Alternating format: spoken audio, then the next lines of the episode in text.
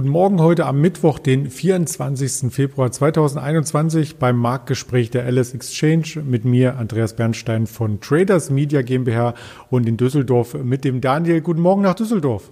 Einen wunderschönen guten Morgen, hallo.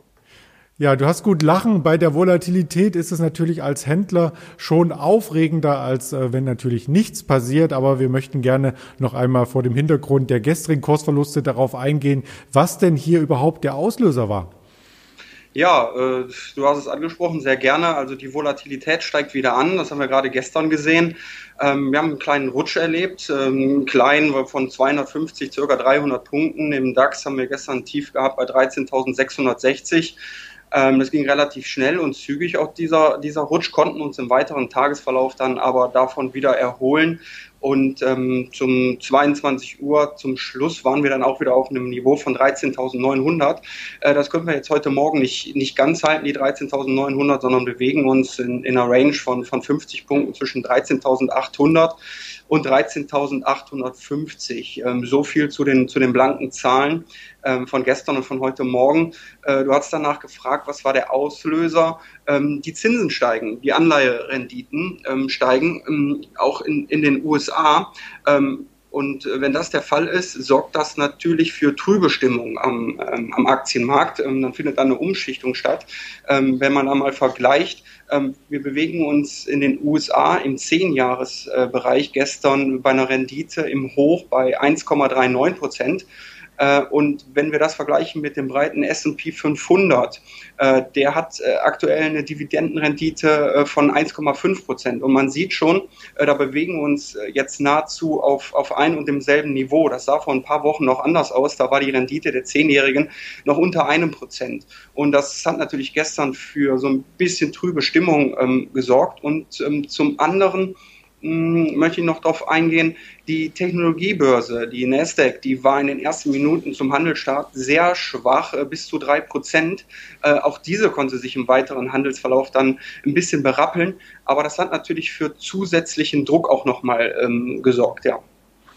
Ja, das heißt nicht nur die Technologiewerte, sondern allgemein äh, die Corona-Profiteure, die man am Aktienmarkt gesehen hat, ähm, waren unter Druck. Ähm, da fällt mir im DAX zum Beispiel die Delivery Hero ein, über die wir auch gerne noch mal kurz sprechen können.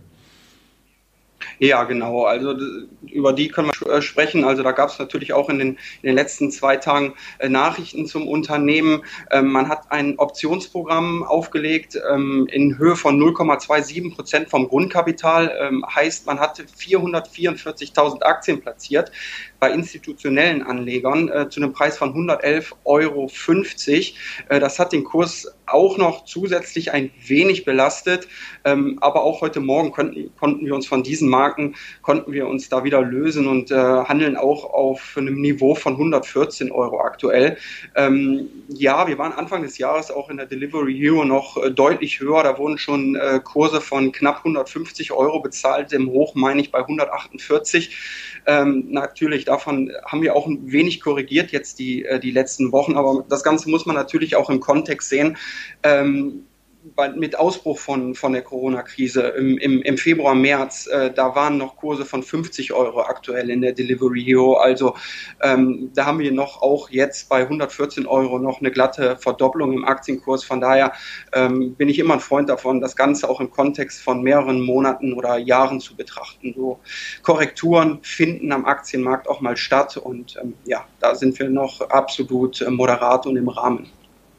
Ja, viele Anleger sind ja so ein bisschen erfolgsverwöhnt, was die Renditen angeht. Da fällt mir auch gleich die Tesla ein, die ja auch ein Stück weit unter die Räder gekommen ist, aber langfristig sieht das Unternehmen ja, wie du schon sagtest, ebenso gut aus. Ja, richtig, genau. Man ist da so ein bisschen ähm, erfolgsverwöhnt auch. Äh, hat man auch gestern gesehen. Die Aktie war auch sehr volatil. Ist natürlich auch ein Anlegerliebling. Ähm, jetzt heute Morgen 570 Euro bei uns. Gestern im Tagestief meine ich um die 510, also die 500 äh, Euro-Marke, die hat gehalten. Ähm, klar, das sind Schwankungsbreiten von, von zweistelligen Prozentzahlen am Tag. Ne? Das ist ein Anlegerliebling. Äh, natürlich von auch von vor ein paar Wochen deutlich zurückgekommen. Äh, 150 Euro, 200 Euro, ich glaube bei 700 waren wir.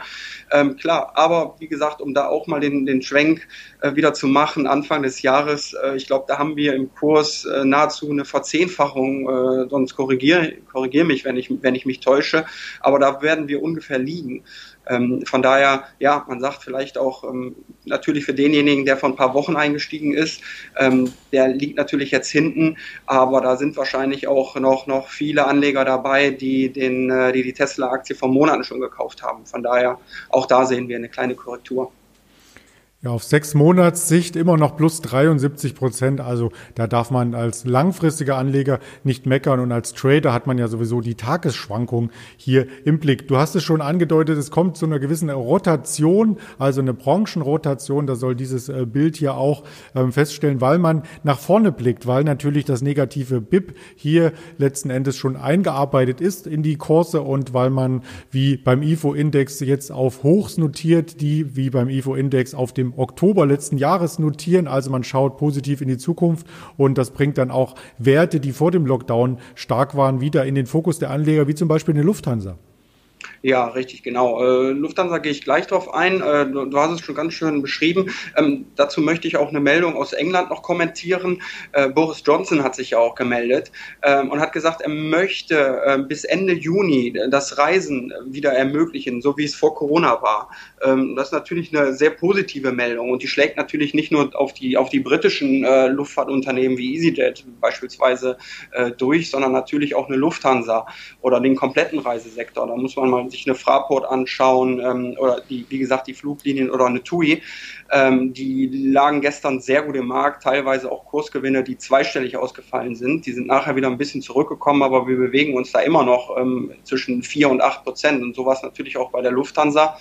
Ähm, ja, man hofft davon, dass nicht nur in England, sondern auch, dass die Impfungen auf breiter Front äh, fortschreiten und dass wir auch wieder den, den Reiseverkehr äh, so nutzen können wie auch äh, vor Corona. Noch ein paar, ähm, noch ein paar Hinweise. Ähm, auch der CEO von, von TUI hat gestern gesagt, äh, man merkt, die Buchungen springen schon äh, springen an und man, leer, äh, man erlebt eine, eine Belebung des Geschäfts.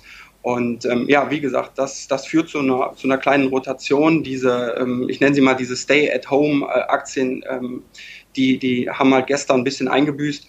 Und ähm, ja, die Hoffnung ist halt, dass, ähm, dass äh, die, die, die Reiseunternehmen davon jetzt stark profitieren oder Hotelunternehmen oder die Gastronomie, wer auch immer. Gestern früh hatten wir mit äh, Daniel Saurens über die Carnival Cruises gesprochen, am Mittag über die TUI, heute Morgen über die Lufthansa. Also wir schauen nach vorne, welchen Wert oder welchen Bereich wir noch nicht besprochen hatte, hatten. Das ist der Eventbereich und da ist der Platzhirsch in Deutschland die CTS Eventim. Und wenn man sich die aufruft, ist man sogar schon auf einem Jahreshoch. Richtig, genau. Man äh, ist auf einem Jahreshoch und fehlt auch nicht mehr viel äh, zum, zum All-Time-High. Das liegt bei 61 oder im Bereich von 61 Euro. Ähm, ja, ist so eine ähnliche Geschichte auch wie, wie bei der TUI, beim Reiseverkehr, bei der, bei der Gastro. Ähm, ja, man hofft einfach da, darauf, dass, dass die Lockerungen zunehmen in den nächsten Wochen und Monaten. Und immer mal wieder ist ja auch im Gespräch, äh, ist der größte äh, Ticketverwalter, die CTS Eventim, äh, dass vielleicht ein Impfpass eingeführt wird. Es sind immer wieder so Gerüchte, keine finale Entscheidung dazu getroffen. Und ähm, dann würde das wiederum auch äh, Konzerte wieder ermöglichen für geimpfte äh, Menschen. Und ähm, ja, man sieht es am Aktienkurs, man hat sich jetzt auch von den Tiefs wieder, wieder verdoppelt. Ähm, der, der Kurs nimmt natürlich einiges vorweg. Ne? Da ist die Hoffnung dabei. Da sind einige Konzerte natürlich immer wieder nach hinten geschoben worden. Jetzt auch äh, für den März in Österreich sind viele Konzerte abgesagt worden. Zum Beispiel auch von Helene Fischer. Was machst du mit deinen Konzertkarten? Ich habe aktuell noch keine. Ich warte noch die Entwicklung ab, aber dann werde ich natürlich auch. Aber ich bin äh, ja Gott sei Dank noch nicht in der in der in der in der in der Risikogruppe. Ähm, da bin ich mal gespannt, wann ich denn eine Impfung genießen werde. Erst dann kann ich auch wieder Konzerte äh, besuchen. Ich, äh, man sieht es vielleicht. Ich brauche als erstes erstmal einen äh, Friseurtermin. Ich weiß nicht, wie sieht es da bei dir aus? Ja, ich halte es wie Boris Johnson. Ich lass wachsen. Okay, alles klar. Sehr gut. Du kannst es aber auch. Ja, vielen Dank. Du hast mich ja jetzt nur gestylt gesehen. Alles gut. Ähm, wir wollen natürlich uns auch weitere Aktien noch im Wochenverlauf anschauen, unter anderem am Freitag mit dem lieben Frank Helmes. Deswegen der Hinweis auf das Online-Seminar am Freitag 19 Uhr. Diese Aktien sind derzeit kaufenswert, auch mit mir zusammen und mit frischem Haarschnitt vielleicht. Schauen wir mal, wie das sich in der Woche ereignet. Es darf auf alle Fälle volatil bleiben. Und in diesem Sinne ganz lieben Dank an dich, Daniel, für die Infos zu den Einzelwerten. Sehr gerne.